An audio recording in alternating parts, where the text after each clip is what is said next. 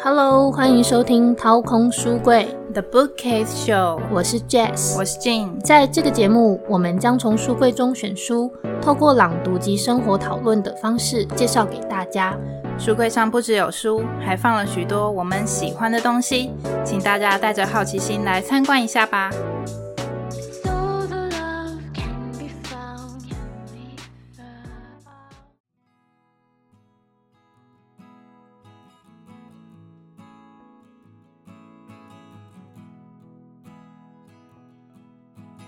Hello，欢迎回到掏空书柜。那这是谢哲青的《因为寻找，所以看见一个人的朝圣之路》第三部。那我们第三部的主题是全世界伤心的人都走向朝圣之路。那我想先问 Jess，你觉得你在什么样的情况之下会决定出走，迈向朝圣之路呢？嗯，我觉得应该是在很低潮、很挫折的时候。第一个当然就是现实层面，就是先逃走嘛。对对啊，就是虽然逃走是可耻，但是是有用的。先逃避，先先先离开那个让你觉得很低落的地方。嗯，对。那当然不是离开就没有事了。这时候其实是要更多的跟自己对话，就是去了解到底为什么发生这些事会让自己这么的不舒服。然后，所以透过在走这些路的时候，你可能。就是去说说为什么你会觉得那么难过，然后好好去挖掘一下自己到底发生什么事了。嗯，对，所以我可能会在那样子的情况下选择去出走，然后走这条路。就是遇上某某种人生挫折跟低潮的时候，会决定出走。对，那我个人呢，我自己知道，其实我是很容易对于未知的未来感到茫然的人。有时候我会以为，哦，这是我想要的，所以就看起来很勇敢的踏上这条路。可是。在路程中，常常会因为挫折或是心理压力，所以开始怀疑自己的选择，怀疑自己是不是根本不适合这条路。所以这个时候，我会觉得自己非常的懦弱。那这种心情，可能是因为自己跨不过去的难关，也可能是因为自己不忍心放弃。任何犹疑和自我怀疑的心情，都让我觉得自己非常的弱小。那曾经有一位老师跟我说过。嗯，我一生的功课啊，就是要找到真正的自己。哇塞，老师讲这个很有深度哎，感觉要开示什么哎。对，而且这个老师是我那个时候啦，是我认识并不是很久的老师，但因为他可能有嗯有受过一些身心灵的方面的知识教育，所以可能在我对跟我对话的过程中，他看到了这一点。是高中老师吗？没有没有，是是出社会之后遇到的某个老师。了解。那我听到这个老师跟我说的话，我就想说，我想是这样没错。我觉得讲的其实应该也不是只有你的功课，我觉得这是很多人一生当中都在寻找的功课啦。嗯，我想，所以呃，找到真正的自己，我自己的解读啦，应该就是勇于面对自己的弱小，并且找到自己最舒适的生存方式。可是对于现在的我来说，一切都好模糊哦，好没有方向。所以我想会让我决定走向朝圣之路的原因，应该会是想要透过路程中的经历和自我对话，试图看清楚未来的样貌，找到自己真正适合的人生走向吧。嗯，所以就是一种追寻自我的一个旅程。没错。嗯，那在这条圣雅各之路呢，它被称为赎罪之路。只要走完一次呢，人生一半的罪都将被释放。嗯，没错，而且它还有圣年呢。我不知道你有没有看。圣年是什么？就是它有一个周期。圣年就是说，只要你在那一年去走，你可以完全一辈子的罪全部被赎掉。哇，大放送。对，所以有的人就会特别选在那，就是那几年去走，因为他可以一次就赎完全部的罪了，很划算呢。是的。那呃，我我觉得啊，那个所谓的罪。不一定是实际上做了什么大逆不道的行为，那其实，呃，包含在我在书中所看到的，其实更多的是人生中的遗憾、后悔、误解和跨不过去的坎。哎，所以选择来走朝圣之路的人，或多或少都带着自己的心事过来，当然大部分都是伤心的事。谢真心在路途中遇到许多陌生人，也将。特别深刻的故事书写在书籍中。那下面我们就挑选几篇跟大家做分享。那我们第一个要分享的故事是宝琳娜和康妮的故事。呃，谢哲清他在路途中看到宝琳娜这个人呢，就深深的被他所吸引，因为他一头长发非常的引人注目，而且是红色的头发，对，加上一袭波西米亚风的服饰。对，就是其实，在朝圣者的队伍里面是相当的吸吸引人的目光。那天晚上呢，谢哲青跟宝琳娜就嗯有了机会可以进行对话，就是分享各自的故事。那宝琳娜她说，她有曾经有一个伴侣叫做康妮，那她跟康妮在一起很久了，至少有二十年。他们呃小的时候都是艺术学院的学生。宝琳娜呢，她专攻舞台的服装设计。那康妮呢，她是一个非常优秀的舞台剧演员。那因为她的才华呢，当时就被加拿大的一个很有名的剧团相中了，所以他们就分别都有机会，就是踏上追梦的旅程。对，但是嗯，好日子并没有多久，就是很快的，他们。就是开始来到了现实中的就是挫折啊，然后现实中的经济上的压力，现实总是残酷的。对，现实中的困难与压力，经济压力就非常严重的影响到他们之间的情感。当然，他们都是很深爱对方，很需要彼此，但是在这种精精神压力的折磨下，其实常常很容易忽略了彼此的心意。宝琳娜那个时候对谢哲青说。嗯，真正让人难过的是我们之间的情感。我们在一起度过许多艰难的时光，互相扶持。我母亲过世时，是康妮陪我走过死因的幽谷；父亲卧病时也一样，他给我最坚定的支持。嗯，看了康妮是他一个很重要的生命支柱。嗯嗯。那那个晚上呢，宝琳娜就说到这边，后来就彼此沉默了。对，他的故事就没有讲完。哎，可是，在后面的路程中，他又遇到了宝琳娜，所以谢哲青有机会呢，将呃宝琳娜故事的后半段听完。对，那个时候，宝琳娜继续跟他说：“康妮一直给我最坚强的支持，但我却自私的忘了，她也有她的脆弱，也有她相同的情感需求。她总是将生活的苦往肚子里吞，但我却认为那是理所当然的事。”不知从何时开始，我们的欢笑越来越少，争执越来越多，令人心情沮丧、无言的沉默，加深了我们之间的深渊隔阂。当我注意到浴室里瓶瓶罐罐的白优解和克优果，我才知道康妮已经忧郁症一年多了。他们两个其实很像史蒂文森和小毛驴的关系，耶，对吧？对，对啊，所以泽清真的很厉害，我把它扣回到前面的。他写的部分，宝琳娜就是史蒂文森啊，康妮就是小毛驴。对，然后好，所以故事最终走向什么局面？感觉是一种很哀伤的结局。故事最后呢，宝琳娜失去了她的小毛驴。天哪！那个时候呢，康妮她搞砸了一一个很重要的面试机会，所以当然就失去了那个工作机会。那那时候宝琳娜很生气，她觉得你为什么可以这种事情可以？有办法把它搞砸，然后两个人就嗯吵吵起来，吵架在公车上吵起来。对，那那时候宝琳娜就很生气的就下车了，提早下车，气到不想跟他同一站下车。对，嗯。后来宝琳娜冷静下来之后，想说，嗯，她其实对宝康妮也亏欠很多，就是开始开始思考，就是我也有错，然后她也。其实我对他的亏欠也很多，就是想着晚上回去要跟他道歉，然后重修就好。对，可是呢，嗯，当他到家的时候，发现屋子里面很黑，那收音机里传来了很低沉沙哑的歌声，感觉好好像有点不好的预感。对，然后他又踢到了酒瓶。啊，当他打开浴室门的时候呢，他看到康妮已经浑身是血的躺在浴缸里面。天哪，好令人震撼。对于是，康妮就这样离开了宝琳娜，宝琳娜失去了她的小毛驴，她应该很懊悔吧，心中百感交集，对，懊悔万分，真的真的，等到失去了，才突然意识到它很重要的存在。嗯。嗯，那在那个第两百二十页，宝琳娜继续跟谢哲青说，那个时候我崩溃了，伤心难过。愤怒了好久好久，花了很多时间才恢复过来。现在我明白，人生真正的罪恶不在于对生命绝望，而在于渴望来生，摒弃今生的辉煌与丰盛，一昧追求不可及的来世，这是最愚蠢的事。我决定要好好过日子。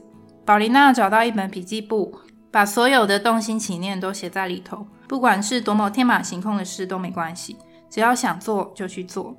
因为看了电影《朝圣之路》，所以来到这里。当然，他也在路上反刍悔恨与遗憾，透过八百公里的披星戴月，为自己与爱人赎罪。这也就是宝琳娜为何踏上朝圣之路的原因。看起来是为了赎罪而来。对，那他其实他也是想要将自己从悔恨中拉出来，好好过自己的生活。嗯，也是拉自己一把，拉出深渊来。嗯，那我比较有感触的一段是哲青在一百七十四页，他有写到他遇到了一个比利时的大男孩，他叫文生。那文生他是一个成长定居都在布鲁塞尔的一个男生。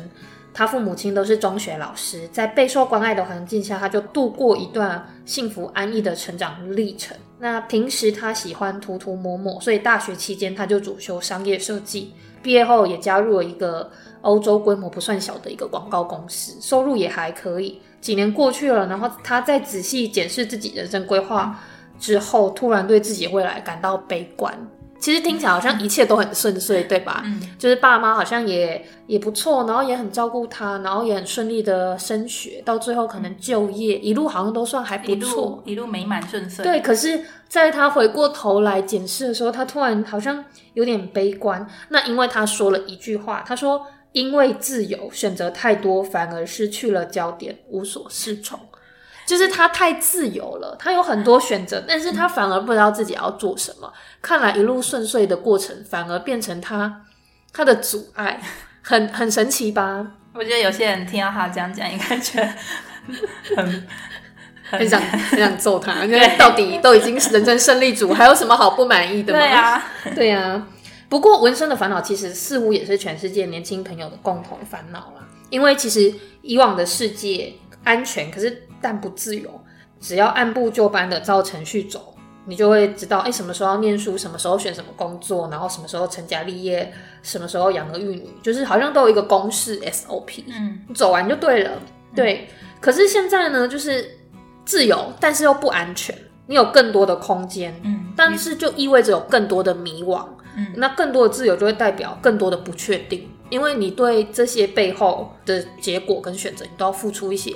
一些代价嘛，对，所以呢，就是反而太自由，反而不知道该怎么办，所以他就他那时候呢，他们的公司其实也引进了绘图设计系统跟三维列印的模组之后，就大刀阔斧的改造了公司的组织。其实说穿了，就是变相的裁员了啦。啊，他被裁员了？诶，他没有，但是。他又过了几周不开心的职场生活之后，他就决定要离开，可能也觉得有一点困惑了吧。毕竟公司也大刀阔斧的做了一些改变跟决策，可能也很不适应。对，那自己可能还要在这样子的环境里嘛，他也有一点冲击吧，所以就决定那不然就先离开，然后去调整精神已经变形的自己。他是这样说着，所以他决定来走。就是这段朝圣之路，嗯，那他就泽青在里面也有写到尼采的精神变形三阶段，听起来很难。对，可是我觉得他讲的蛮好的，他就是照着那个脉络整个写下来。他说人人的那个精神变形三阶段，第一个阶段是骆驼，嗯，就是说我们不会进行任何的思考反省，只会一昧的盲从体制化的这些习惯。你从来都不会去质问说，我为什么要去守规矩，也不会反抗，反正你就是任劳任怨，像一只骆驼，嗯，不会提问，不会有疑问，是的，你就是照做，对，就听话，然后就做。那第二种呢，就是精神变形的第二阶段，就是他比你为狮子，就是如果你无视狮子的想法，随便将牛马骆驼套在一起，那肯定你就会让自己带来麻烦。那狮子本来其实就不适合训练来拉车耕田，所以尼尼采的狮子是象征反抗一切压迫的精神自由。这个阶段就会来到反抗，对，只要只要是压迫到你的精神自由，你就会去反抗。跟骆驼是有点对比，对，有点背道而驰。但是呢，最终阶段也就是第三阶段，其实我们还是得回归到人的层面去行动思考。而且还不是一般的大人哦，他这边说的是象征诚实，就是比较诚实坦率的孩子。你反而呢，就是你真的要真正体会到自由，其实你反而是要回到孩子般的童心，你才可以拥有那些创造力跟想象力。嗯，对，这样才是真正的精神上的自由。所以他在精神变形里面有提到这三阶段，我觉得讲的蛮好的。对，就是当我们可能。寻觅了那么久，最后我们可能反而忘记我们童年时的那个童心跟初心，其实就很美好。那个其实是精神上最自由、最不被外在物质牵制的时候。对，那个反而是一种意向上、心理上很自由的一种选择。嗯。可是现在找回童心很难。对，所以尼采就进一步的告诉我们，其实是因为我们自由的选择了不自由。哦，你不觉得这句话很妙吗？是我们自己有自由意识去做很多选择吗？是我们自由的去选择了我们这样子不自由的行为跟生活。我们自己选，这一切都是我们自己选来的。我们把自己自由的选了这么不自由的生活跟行动。哇哦，这样子都是自找的。对，那呢？他说，如果你要就是挣脱。这样子很诡辩的矛盾，唯一的法门就是你要真实的面对真实。嗯，所以文森他踏上这旅途是也是想要真实的面对真实的自己。我想应该也是因为一路顺遂啊，反正也不用选什么，就是一直都这样升升升一直上来了。但最后真的好像要选到一个符合自己心里想望的时候，好像反而困惑了，所以他就出来走这一段路了。对，所以我觉得也蛮特别的啦。就是从哲学角度来看，我觉得其实文森应该也是想要突破这种精神自由前置的一个年轻人嘛。嗯，对。在后面写到，文森不屑的吐了一口，他说：“我讨厌那样的自己，所以我来了。”对，对，所以他说他就是在 Gamino 想要找这样子的一个答案。嗯嗯。泽清问他说：“那你想成为什么样的人？”文森说：“我不知道。”对啊，就是不知道，所以来走啊。可是我觉得至少他自知道他自己不知道。嗯，因为有的人连知道自己不知道他都不知道。对，所以这个时候就会很吊诡的变成我们又自由的选择了不自由这件事。对，因为我们一直在那个回圈里面一直转，转不出个所以然。我不知道，我不知道。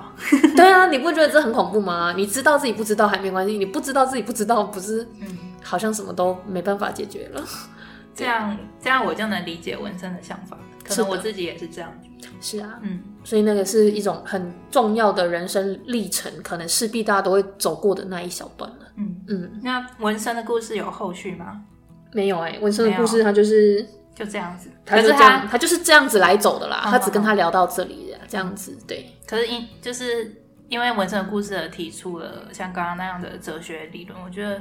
还蛮受教的哦，你觉得不错是吗？嗯，我觉得不错。对，就是用很尼采式的观点，嗯，来来来看自己的人生、生命意义的时候，其实好像也是一种方式检视自己啦。嗯，对啊，不愧是谢哲清，真的 连遇到人都好有哲理耶。对，其实其实这谢哲清他套上这个故事的，没错。那在第三部的最后呢？呃，我们要跟大家分享，就是谢哲清他在完成朝圣之路之后的回程路上，他来到亚德里亚的海岸。那这个地方它位于克罗埃西亚，也就是在中欧的巴尔干半岛地区，已经远离西班牙喽。在那个海岸边的一座主教座堂，他遇到了一位年约七十多岁的老老奶奶。那我觉得他跟老奶奶的对话，以及谢哲清在这段对话之后。对于完成朝圣之路的感想非常的动人。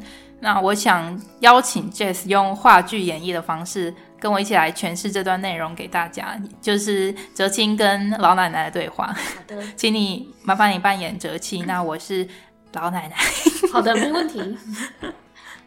一位年约七十多岁的老奶奶向我走来，用口音浓厚的英语询问：“你是朝圣者？看得出来吗？”我愣了一下，当然看得出来。只要你曾经走过朝圣者之路，他的精神会永远烙印在你的心里，驻留在你的灵魂中。